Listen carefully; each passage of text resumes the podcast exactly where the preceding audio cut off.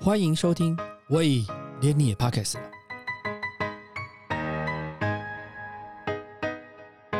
大家好，我是威廉。我们常常听到“无国界医生”这个名词，到底什么是无国界医生组织？他们在进行什么样的任务？这些医生、护士救援的地方都是遭受武装冲突、流行病、传染病、天灾或者是医疗体系排拒的地区，不论。他们不受宗教、种族、性别或政治因素的左右。今天我们邀请到台湾无国界医生基金会的 Marco 夏兆聪医生来跟我们聊聊他的行医救援过程。Marco 好，大家好，哎、我是 Marco。像您来自香港，在台湾求学，也曾也留在台湾职业，是什么原因想要让你加入无国界医生医生这个组织？呃，其实很久了啦，就我高中的时候就在香港逛街嘛，然后那时候就看到广告嗯啊，我国的医生的广告，那就看到哎、好像还不错，那就是想要去参加看看，去帮忙别人，好像还蛮有意义的，然后就去，后来就去查资料，上网查资料，然后就查到，呃，一个一个一一样是一个无国界医生啦，他也是叫破，那他也是一个外科医师，那呃，我们就去看他的故事之后，就觉得更吸引我了，那就后来就为了无国界医生，然后就来台湾念医学院，然后慢慢的就当上医生，然后考外科，然后就进来，然后最最近就去加入无国界医生，完成以前小时候的梦想之类的吧，算是。所以加入之后参加这些救援的时候，心情怎么样？呃，加入，但是考的当下哈，就其实很很心情很沉重，因为不知道到底会不会过，哦，对，OK，因为因为他还要要经过一些面试的，嗯那呃面试跟考试之类的，那面试考试完，然后他们也不没有马上跟我说过了没， 然后过一阵子才会跟我说，哦，诶，那已经加入那个名单里面了，那就下一步就是等，诶指派任务这样子。嗯那那时候就觉得，哎，终于过了，那终于放下心头一个石头，然后就想说，哎，终于可以出任务了，可以完成个梦想，是还蛮开心的。那你第一个出任务的地方是哪里？其实我第一个出任务就是非洲南苏丹，呃，我我没去过非洲，就是我第一次去非洲就是跟无国界医生组织一起去的。你在非洲南苏丹待多久啊？呃，第一次任务是待三个月，然后第二次任务是待一个半月。所以你在南苏，所以你到了南苏丹之后看到的东西，跟你本来想象的东西是一样的吗？哦、因为我们我们在对非洲的印象是从电视上来的，嗯，对，然后电视上面其实就会看到那个 Discovery Channel 什么的，然后就看到很多狮呃狮狮子、老虎、大狮子、老虎、大象啊，狮子、狮子、 狮子、大象，然后狩猎长颈鹿这种对的，就这样的羚羊啊那种。对不对？去到现场，其实它其实就是一个城市嘛，但是它城市跟城市之间是一片旷野，嗯就是草原，嗯很漂亮，有水、有草、有树，其实就跟他们拍的那个景色就是一样的。对，那去到呃现场哈，其实也跟我想象中的差不多了，因为呃我去发出发之前就有看破的故事，嗯嗯所以嗯就有从他的故事有上想到他现场到底是怎么样的嗯结果。嗯，那所以其实跟我想象是没有太大的区别啦。像南南苏丹有一千多万人口，其中大概有。二三十大概有二三十个 percent 是无家可归的状态，嗯被收容在各种不同的难民营，那生存条件很差。那你觉得在那时候，你当一个外籍的外科医生到了那个地方去，你觉得他们最需要什么样的帮助啊？其实，因为他们相对来说医疗跟台湾相比啦，嗯相对来说是比较缺乏的。嗯他们缺医院、缺医生、缺护士、缺就是什么都缺。那所以我们去到现场，就是可以帮，就尽我们的力量去帮他们，能做什么我们就尽量去去帮他们。嗯，对。那像一般很多小孩，他们也是有一些先天性疾病，嗯啊，我们去就可以去帮忙去处理这些问题，又或是他们有一些天灾，有一些人祸，就是嗯战争，他们那边那边有战争，嗯那一些外伤的外伤的病人啊，我们也可以帮先帮忙处理这样子。像像呃，您您出生的香港还有台湾的嗯医疗算是比较呃医疗资源比较充裕的，治安条件也比较好。那像南苏丹，他长期是因为内战的关系，所以很多受伤的部分可能是枪伤啦，或者是掠夺牲畜的长毛所受伤，他所需要的这个照护的方式也不一嗯样。那你过去曾经有接触过这样的照护吗？还是到那边去才开始接触的？呃，因为我看破的那个故事，所以其实我事前大概就大概知道会发生什么事情，嗯所以我事前就先去学相关的东西。嗯对我嗯本身是外科啦，但是嗯会有一些像妇产科一些东西我们比较对不熟，对我那时候就会拜托呃我们妇产科老师教嗯我嗯啊要怎么把病人保下来。嗯对，那就去学别科的嗯基本的这些东西。嗯那一些刀伤，其实在台湾也有啦，我们也会处理到，所以这个部分其实不太不算不太不太算混乱意外对意外。嗯那枪伤在台湾很少，嗯，我们大概一两年才会遇到一个。对，那相对来说，那边枪伤还蛮常见的。是那但是台湾也还有一些基本的经验啦，嗯所以去到那边也还可以接受。而且我在去任务之前，其实有去过其他呃国家去学习，他们有开一些特别的课，嗯就专门为了这些嗯呃医疗的呃去去上课这样嗯去去学。像，所以你在南苏丹碰过最麻烦的东西是是的医疗是什么？最麻烦的，或是最麻烦其实也没有最麻烦啦，就是呃其实很多是应该说印象深刻，的嗯病人，那有一些是呃被被枪伤打到胸口啊，嗯然后呃因为那边呃要跟病人一直沟通，因为有时候呃他们文化跟我们的文化不太一样，嗯那我们必须要符合他们的文化，嗯那用他们的方式去。加加上我们的医疗的嗯标准去、去治疗他们，嗯所以有时候很多时候是花在沟通的上面。嗯，对啊，跟他们讨论一个最适合他们的一个医疗方式，嗯这样子。最大的文化治疗的文化上差异是什么？呃，其实有时候都会觉得他们，呃，有一些他们会觉得他们有一些无他们当地的本地的医医疗医嗯是治疗者吧，他们叫 healer 这样子，那他们会用他们的方式去去切割、去切割什么的，嗯然后但是，呃，但会造成感染啊，嗯我们就会劝他，你们不要再去那些 local 的 healer 去、嗯去处理那些问题，因为嗯会只会越来越糟而已。嗯那我们帮你处理，我们这嗯边有比较诶、呃标准无菌的的的的方式去处理嗯你们的问题，这样子。对，有时候就是为了这些去彼此沟通。他们的那种医生是他们也不是医生，就是是有点巫医吗？算什么？不巫算，医吗？反正就是算算是巫医吗？嗯，可可以算是吧。嗯反正就是 local healer，、就是我们叫 healer，、他们也不是所以他们也没有什么不是医 doctor 生，没有什么执照的这种，哎、对所以他们就是这种可能家传的或者怎么样。对对之类的。对那他是凭什么决定要割什么我我我不知道，我不知道他们的标准是什么，我们嗯不晓得。但是所以，所以那你们的沟通的话是用英文沟通还是用对？大部分他们都是英文沟通，但是有些嗯他们不同部落会有不同的语言。嗯那呃，当地的我们有当地的员工，那当地员工也会帮我们当翻译这样。嗯像呃南苏丹好像还有洪水的问题，是不是？对，但是有时候这种灾难就不是只有一种啊，嗯他，们洪水会有带来瘟疫呀、瘟疫啊，对就是传染病啊，嗯，啊，还有疟疾，那边疟疾还蛮多的。所以你出发前也是要打那个预防针，是吧？呃，对，出发前打了一堆预防针，然后嗯去到现场会一直吃那种预防性的药物，这嗯样子。对，像我们有些时候，像有时候出差到印度去，那可能不敢喝当地的水啊，什么连连那个刷牙啊或者什么都不能都不敢用沾到它哦的水。对。那你说你在南苏丹在饮用这水的部分是怎么处理的？哦，诶，这些水哈，我们有水利专家专门去处理这些问题。那就是你们自己组织里面的水利专家。对对对对对，然后他们是出盖一个有个水塔，嗯然后也会盖铅水管、pump，然后盖一个那个滤水的装置之类的，嗯然后我们的水相对来说就是比较安全。所以你们的饮用水大概也不需要 OK 的一定要什么其他的，拿得到瓶装水吗？呃，没没有，没有嘛，那地方状况应该不不允许嘛。呃，应该说是让组织去规划，因为有时候瓶装水也不是那么容易得得哦到，嗯会造成其他问题，嗯所以就他们会去想办法，水利专家会想办法去处理这嗯个问题。像呃，我们我们常看到很多那个像日剧啊或者电影都有类似的情节，就好像去那个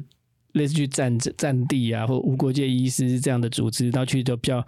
一次处理大量的病患或者是伤患这样的地方，然后可能磨练完之后，那个外科技巧很好，像是什么那个日剧的 Doctor X 啊，或者什么，你你会觉得这样是真这这种情境是真的吗？呃，这种情形是真的，但是呢，顺序有点问题哈、嗯 首先，呃，并不是你去了一遍，你的经验就是你的你的实力会比较好，嗯不是这样，是你的实力要好，嗯去那边才能帮到忙。嗯对，那所以其实我们事前都上了很多课，去嗯磨练自己，去别的课去学很多东西，嗯然后去到现当地，你才有办法去处理这些问题。嗯如果你什么都不会，你去到现场根本就还是不会对你还是不会，对，到最后你还是不会。嗯，所以像你在呃从得到面试通过，嗯中间一直到出发第一次任务的时候，嗯总共受训受了多少多少种训练，然后花了多少时间？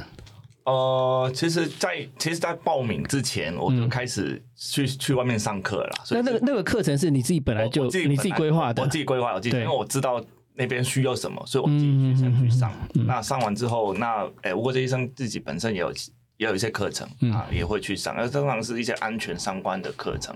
嗯，什么叫安全相关的就？是诶，就是一些。安全的 protocol 就是教教你遇到什么问题要怎嗯么处理，啊，遇到什么问题要找谁，要要去哪个部门这样子，嗯对之类的。像呃，你在南苏丹在服务的时候，会担心自己的安全问题吗？尤其像通常都是有些内战的地方，或者是那种就是比较混乱的秩序，嗯，你会担心这个其吗？实不会，因为从以前就知道无国界医生这个组织，它的保护那个我们的呃员工员工嘛的，嗯或者是前线人员是的的模式是还蛮好的，所以他就是事前就刚刚说的，事前有些课程去上，就是你去上那些课，他会告诉你怎么做，嗯，那你只要跟着他们的 SOP 做事，基本上不会有太大的问题。不会有什么像那种突然间。呃，像电影的情节，像什么炸弹会掉在旁边呐、或者是在旁边发生枪战这样的事情吗？我们是没遇到过啦， 他们所以那个那个也是假的吧？哎、对，通常是假的啦，他们就演戏嘛，嗯演戏就是一样演花灯才有好看啊的、其实实际上我去那边还蛮安全的，就就就跟普通医院是一样的啊。他我有看到一个有个纪录片，他是说在这个呃像呃难民这种难民营的周边会有那个像呃联合国的维安部队在嗯驻守，是吧？哎、那个不叫难民营，那个叫流离失流离所者营地，流离失所者那我营们叫地， IDP 啊，IDP 对就是比较好，对好好好好讲。嗯那哎、对，它附近是有一个联合国的呃驻驻驻军在那里、嗯不过他们军队都在他们里面军营里面，其实我们也没看到他。嗯对啊，那呃那个营地里面，就是营地的人可以随时进来的。嗯是因我们我们医院是在那个营地里面，嗯所以是跟医院医院跟营地是通的。嗯，对，然后他们他们患者会直接进来是嗯没有关系的，所以不需要透过任何的申请或怎么样，他不他用不用，他们就可以他们就直接就进来他们就走进来。嗯，像呃任务结束之后回到台湾啊，或者是其他的工作环境的时候，会感觉到不一样吗？呃，会啊，就是呃，因为去那边还是还是一个经验嘛，嗯那所以你会累积到一一些呃不一样的经验。那有时候你会遇到，哎，如果跟在台湾遇到类似的病人，那你大概就会知道后面会发生什么事情，嗯那你大概就会知道要怎么处理。像呃，这个无国界医生组织目前有大概一百五十九个国家，超过六万七千多名前线人员在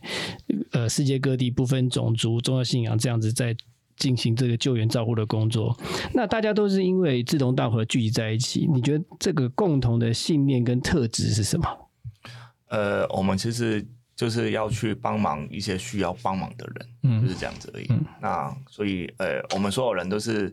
呃都是保持这个信念，所以去到现场的时候，遇到不同国家来的，那当然那个文化上会不一样，嗯那但是我们都会有一定的一个同一个目标，嗯那所以遇到困难或者遇到问题的时候，我们就会大家朝着同一个目标去前进，那就大家商讨一个比较好的呃方式出来嗯，符合大家的。那其实这样，我觉得这样合作模式还蛮好的。嗯，像医生有各种不同的呃受训过不同的训练，然后对见解、对医疗方式的见解不一样。是那会有在临时发生那个来自不同国家对于某一种同样一个病患有医疗上意见有相不不同的地方，呃，类似这样的状况当吗当？然会，当然会有。哎、嗯我本身去到现场是没有遇过啦。那因为嗯通常我们遇到一些比较困难的 case case，嗯那我们就会几个医生，因为呃，在南苏丹那个呃 ITP 营地那个医院里面，其实没几个医生啦。嗯 那我们这几个医生通常就会一起讨论，哎，这个病人到底最主要最主要的问题是什么？到底要怎么解决？因为每个医生的呃主要的科别不一样，对，所以他们的专业我们专业不一样。有时候我对内科可能比较不熟，嗯他对用药比较不熟，我们就会去问内科的医生，哎，这个到底要用哪个药嗯，怎么用会比较好？您谈到用药，像嗯呃这样子的医疗缺乏的地方，药的基本的数量跟种类是足以指引你日常生活照顾这些人吗？呃，对啊，对啊，因为我们有一个强大的后勤，吴国医生的后勤非常好，所以嗯我们呃基本上所有的药品都供应无缺啦，嗯就是基本上都都我们要的都都有，嗯，对，所以该有的药该有物，的都有，嗯，对，像呃。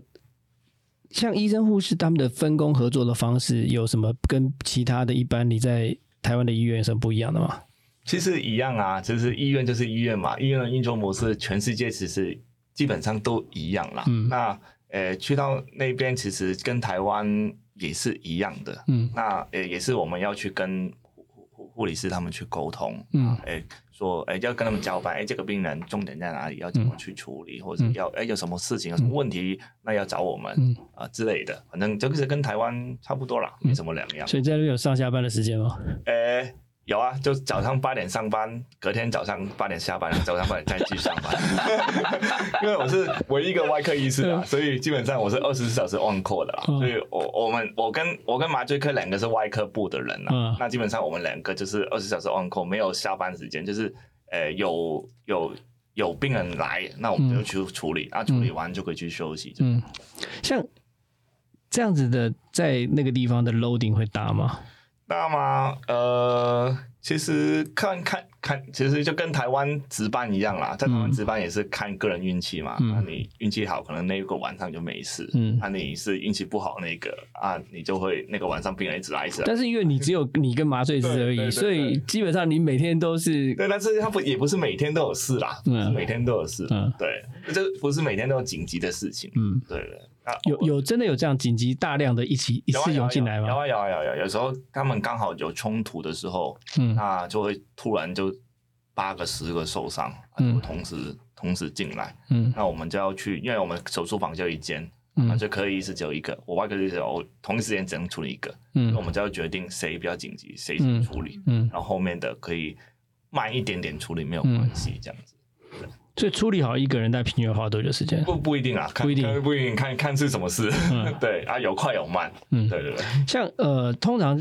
本来在这些地方都有一些疫情，嗯，然后多少有多少都是可能会有传染性的，是，再加上去年，再加上前过去前三年有那个 COVID 嗯的，问题，那对于无国界医生组织的服务上来讲，影响最大的是什么？呃，其实因为疫情，那个交通是都中断嘛，对就是飞机什么的都对关边境都中断。其实那时候对我们影响就是所有人员移动会有一些问题了，嗯那所以变成大家的那个任务期有可能都会变长嗯变久。嗯那当然，大家这样子，大家调节上就会有一些需要做调整的地方。嗯那还有一些疫苗的问题啊，因为疫苗需要能量，你要嗯保证去到那些地方，那个疫苗都是能正常使用的。嗯所以你要保证那个冷链要完整的。嗯那这些就是我们强大的后勤，嗯，我们会去处理。像无国界医师对于冷链这个部分，它的的建立这个服务的 channel，它是怎么去建立的？呃，这个我就不太清楚，嗯因为这个是后勤他们的专业，我嗯们都是去后勤部拍拍肩膀，然后说：“哎，我需要这个嗯，想办法帮我弄来。嗯，那他就他就他就会 帮你，他就会帮你弄对”来。后来我弄来，对， 所以你觉得在在无国界，在这个南苏丹，你看到你学习到最多是什么？呃，就是你要珍惜现在有的东西，嗯对，因为呃，像当地是有战争的，嗯你的朋友明天你就看不到了，嗯，对，所以你你遇过这种事情吗？有啊，有啊，就是有，呃，可能几个朋友就是一起送过来，嗯比较严重的，嗯那可能就就就就没了，嗯对。然后，呃，大家吃，我们都很不不开心，嗯或是甚至有一些同事，嗯，也因为某些呃他们身体的因素，嗯，我我第二次任务的时候就就走了，就不在了，对啊，是在那个地方生病啊。在对在那个地方生嗯病，对，嗯，对就是我们在台湾也是一样啦，就是有一些癌症什么，本来有一些病我嗯们是无法治愈的，嗯那那边也是一样，嗯啊，嗯，但是就是遇到那些人，你的朋友想要什么事情，赶快说就赶快说，有什么事情想说赶快说，嗯因为你不知道明天会发生什么事情，特别是在战乱的地方嘛，对，这种这种事情是比较容易发生比较的，多，发生比较多而，且频率很高啊，对，随时都有机会这样子。是的，像呃，医疗的部分嗯，在无国界医师的组织中，现在还需要什么样的帮助，或者需要什么样的协助的东西吗？呃，当然很多，第一个可以先多多关注我们，嗯我们下个月十一月三号会有一个在华山会有个展览。是，那如果大家有机会想要体验如何当医生、如何当心理医师、如何当后勤人员，嗯那也可以来，因为那边有一些体验活动给大家看看。嗯那另外一个就是关注我们，嗯关注我们。那如果有财力允许，可以呃帮忙捐款，因为嗯刚刚说到的这些东西其实都是捐款来的。嗯嗯嗯啊，再来，如果有兴趣像跟我一样，可以想想要去前线帮忙的，嗯也可以加入我们，随时欢迎。不只是医护人员，那我们所刚刚所说的后勤人员非常强大，嗯那那些后勤后勤人员也是前线人员的一种，他们也需要在前线帮帮助我们。嗯没有后勤人员，有医护去没有用，因为我们没有药，没有器材，什么都嗯没有。像你们去的地方，通常都是条件不是很好嘛？那呃，支持你会持续持续的动力是什么？嗯，就是那个信念，你去想去去帮忙别人，嗯，他们觉得他们有需要，嗯那我们就去去帮他们，就这样而已。如如果像站在你的呃学弟学妹有想要投入这个无国界医医生组织的话，你会给他什么样的建议，或者他应该像你这样子怎么样去准备他自己？就好好学习，把你现在应该做的、应该考的执照、应该学的东西，把它学好。嗯有把它建考议哪些部分吗？呃，都全我们 都要，对，因为因为这是一间医院的运作嘛，所以基本上嗯所有、所有的医院需要用到的东西，基本都都都需要，所以嗯就是说不不只是医护人员啊，后嗯勤、人资啊、财务啊那些我们都需要，嗯对，那所以就把你现在你的专业把它学好，嗯，然后再来，啊，有需要去另外自己去想办法上什么受什么训练课程吗？呃，如果如果如果你们觉得有需，但他们觉得有需要，当然会来。那我们那个无无国界医生的网站上面，呃，有各个职位的需要的基本需求了。嗯啊，有一些是需要上课的，当然可以去查一下。嗯，对。那像呃，所以你对于无国界医师医生的组织在整个世世界上运作了解程度，他们是怎么去整合分工？比如说，要把这样的医疗资源从募集，嗯然后运送到需要运帮助的地方，嗯，然后他因为。我们的资源也是要需要分配跟有限性嘛，他也不可能说我把东西长期大量放在某个地方，是那它这个整套供需的 balance 它是怎么去运作的啊、呃，这个问题比较大，比较复杂，我们嗯不知道。但是呢，通常就是我们会有一个无国界医生的一个组织的一个基金会的一个统筹的，他嗯们也有会派员到各地去去呃检测学费，就嗯是去、去评估，嗯然后大家再去讨论需要他们到底需要什么资嗯源，我们要怎么分，但之类的啊，他嗯们会经过一系列的讨论， 嗯对，但是详细是怎么样我就不晓得嗯了。，像像说那个呃，你是去南苏丹，是还有别的地，就是如别的地方也有类似的战争跟呃问题发生，然后可能需要医生的资源，那怎么选择去哪里？或者是你是被分配去哪里？呃，你是自己决定去的呢，还是要选择去哪里？哎、他他们就是这些任务啊，我之前都不知道，他们就只会跟我说，哎、哎、这个任务需要你，嗯那你可不可以去？他会这样问我们，嗯如果可以，那你就去，嗯那不行，那就看下一个。嗯那所以我们是不会选，没得选啊，我们这样选嗯可以或不可以。嗯，对，那所以他是等于是说，他觉得你的学经历、履历适合某一个地方对现在的需求，对对对，所以就问你的意愿，你现在要不要可不可去以去？对 OK，对对对，所以你不能说哦，我今天我要去南苏丹，明天我要去不是哪里？不行不行，所以他就是按照，所以当没有任务的时候就回来。呃，这他会跟跟你说你的任务期到什么时候，那就是这段时间你可不可以？嗯那如果你可以，当然你就去嘛，啊，嗯你不行就可能他会找再找别人。嗯所以我们有时候就在台湾，就是我本身有自己工作了，在嗯台湾就继续工作，嗯然后就会等任务。嗯，像你本身你在台湾自己也有也有任呃也有也有在当医生嘛，哈，对也有对那当你要出任务的时候，你的医院、嗯，你的病患之间他们的关联性会有会会发生什么事情？会啊，所以呢，这个就是要找一个好的老板在医院， 因为呃，你要出去就代表你的同事要帮帮你帮你去处理理你的你你的问病患对对你的在医院的事情。对那所以其实你出去，你不是自己一个出去，你嗯后面还要有一群人对去帮你去处理你的问题。对，对，那所以你要找一个好的老板，一个好的科别，一个好的团队，嗯其实去跟五国际医生的呃里面做是一样的，是有一个好的团队，嗯全部人一起做某件事情。对，但是大家分工合作。嗯。对，但是像通常你要讲的找那医院好的老板啊什么，那个就不是那么容易嘛。嗯，对，所以就是因为有的有的医院它有它自己的制度啊，那要不要像公立医院，它就很很难对啊。很难有这些弹性在啊。可能啦，就是要谈嘛，就沟嗯通。其实我们从头到尾是都在讲沟通，嗯人之人之间的沟通一定可以谈。那是像在台湾无国界医生的关系的医生来讲，大概有几位？呃，我们有几位啊？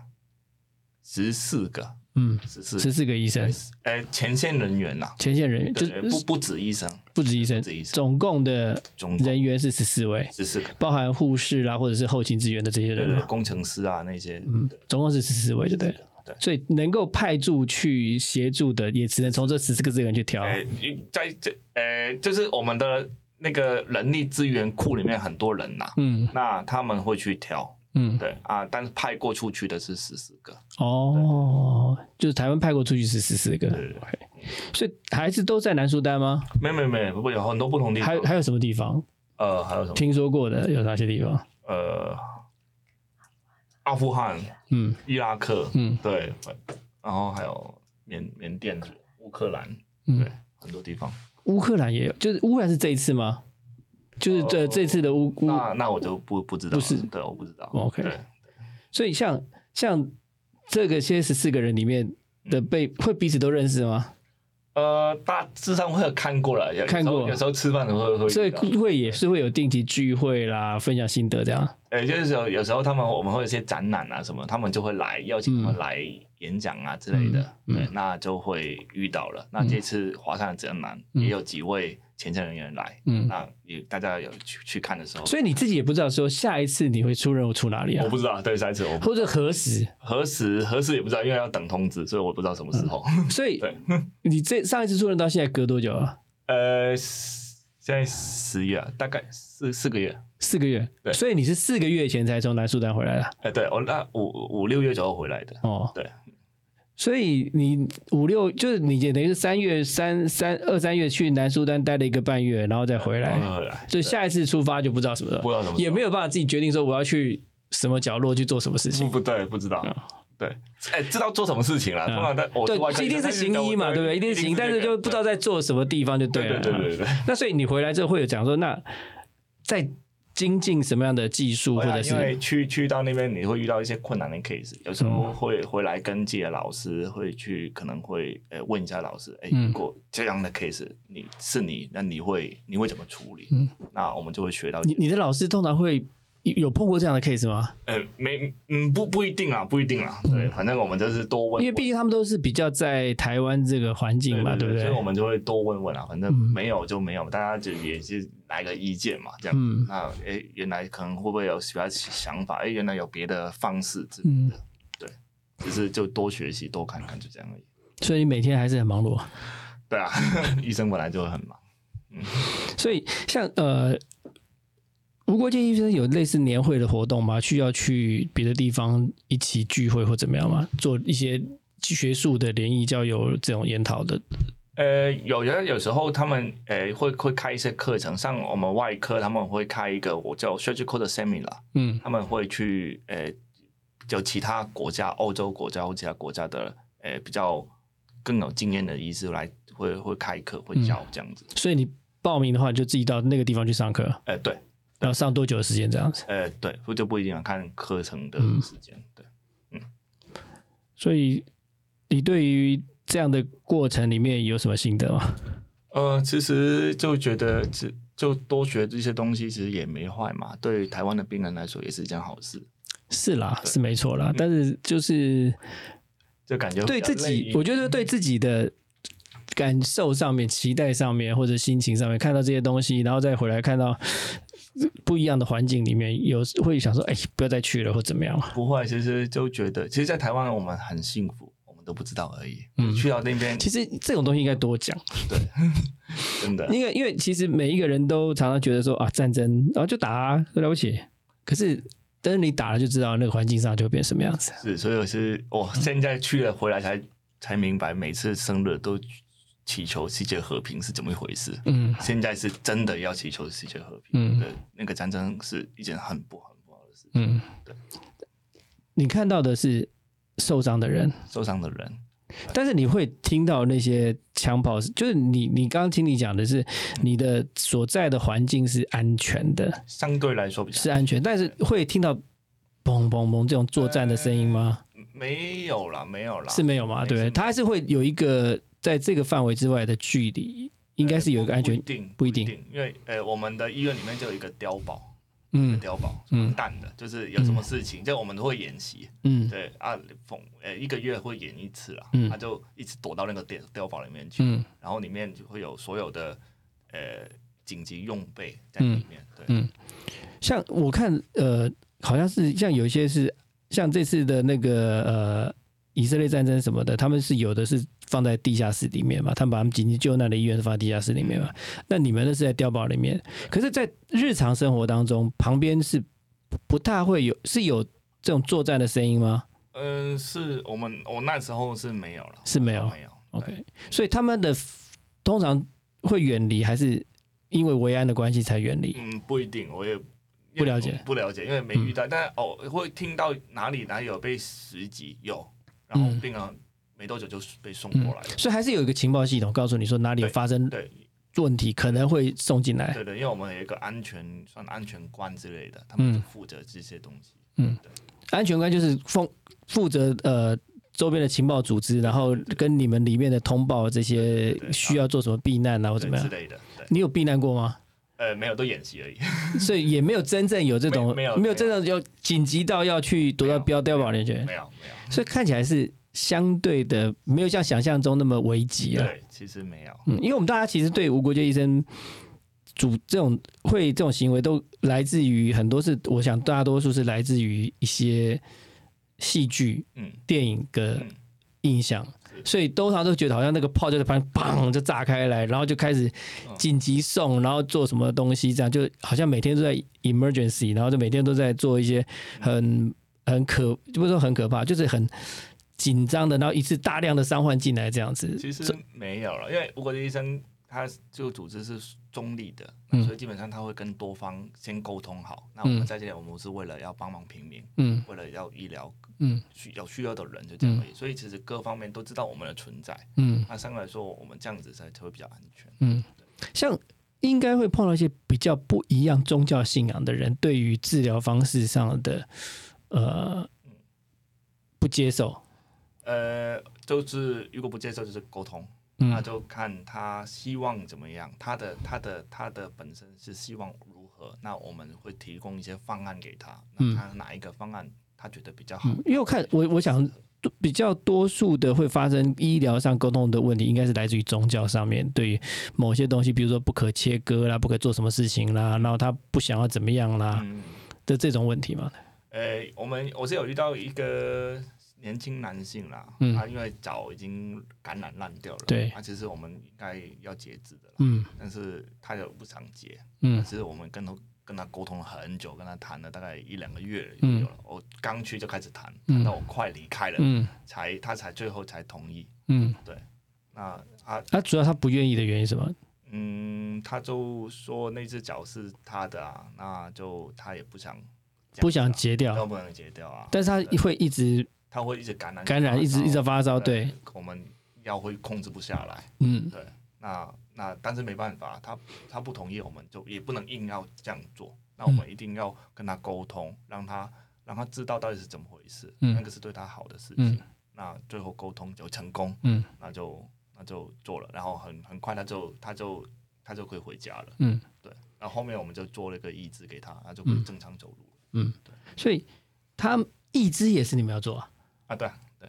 所以你们也有提供义肢服务啊，呃，有啊有啊有啊，所以也有这样类似这样专业的义肢的那种组装啦，或者是那种照护员嘛。有有有有有，我说你们组织还是蛮庞大的，就基本上就是医院怎么样，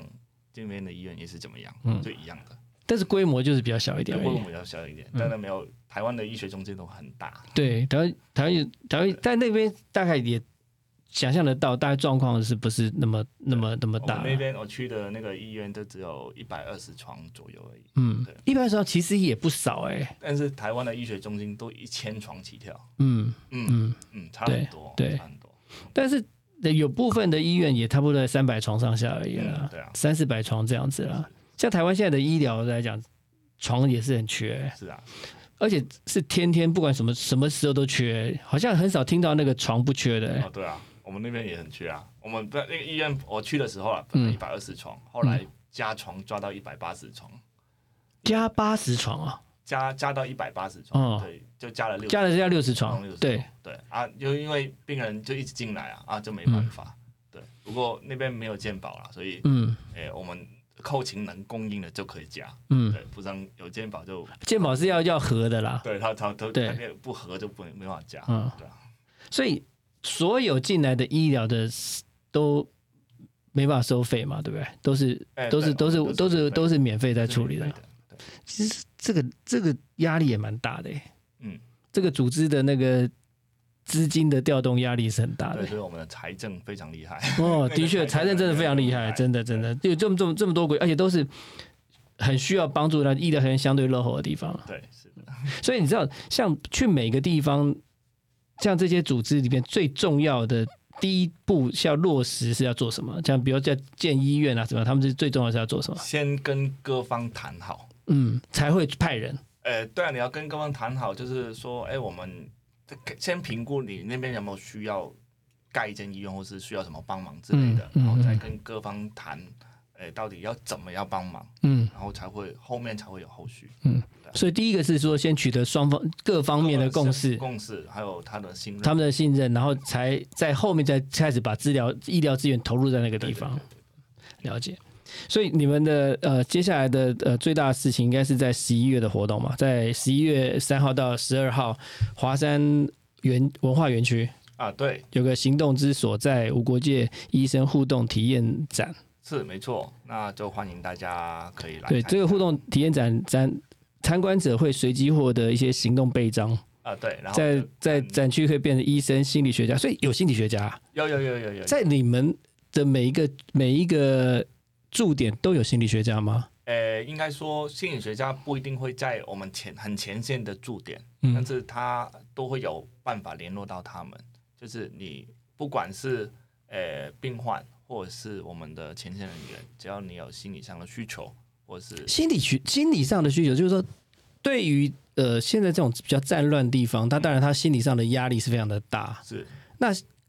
主要在心理学家处理的这些人嗯。的量应该是很大才对啊呃对啊，那他们他们是很多人